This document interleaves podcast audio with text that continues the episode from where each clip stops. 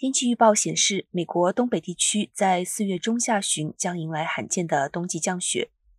专家指出，四月的冬季风暴并非不可能，但通常每十年才会出现一至两次。周一，美国国家气象局发布的警告覆盖东部地区约八百万人口。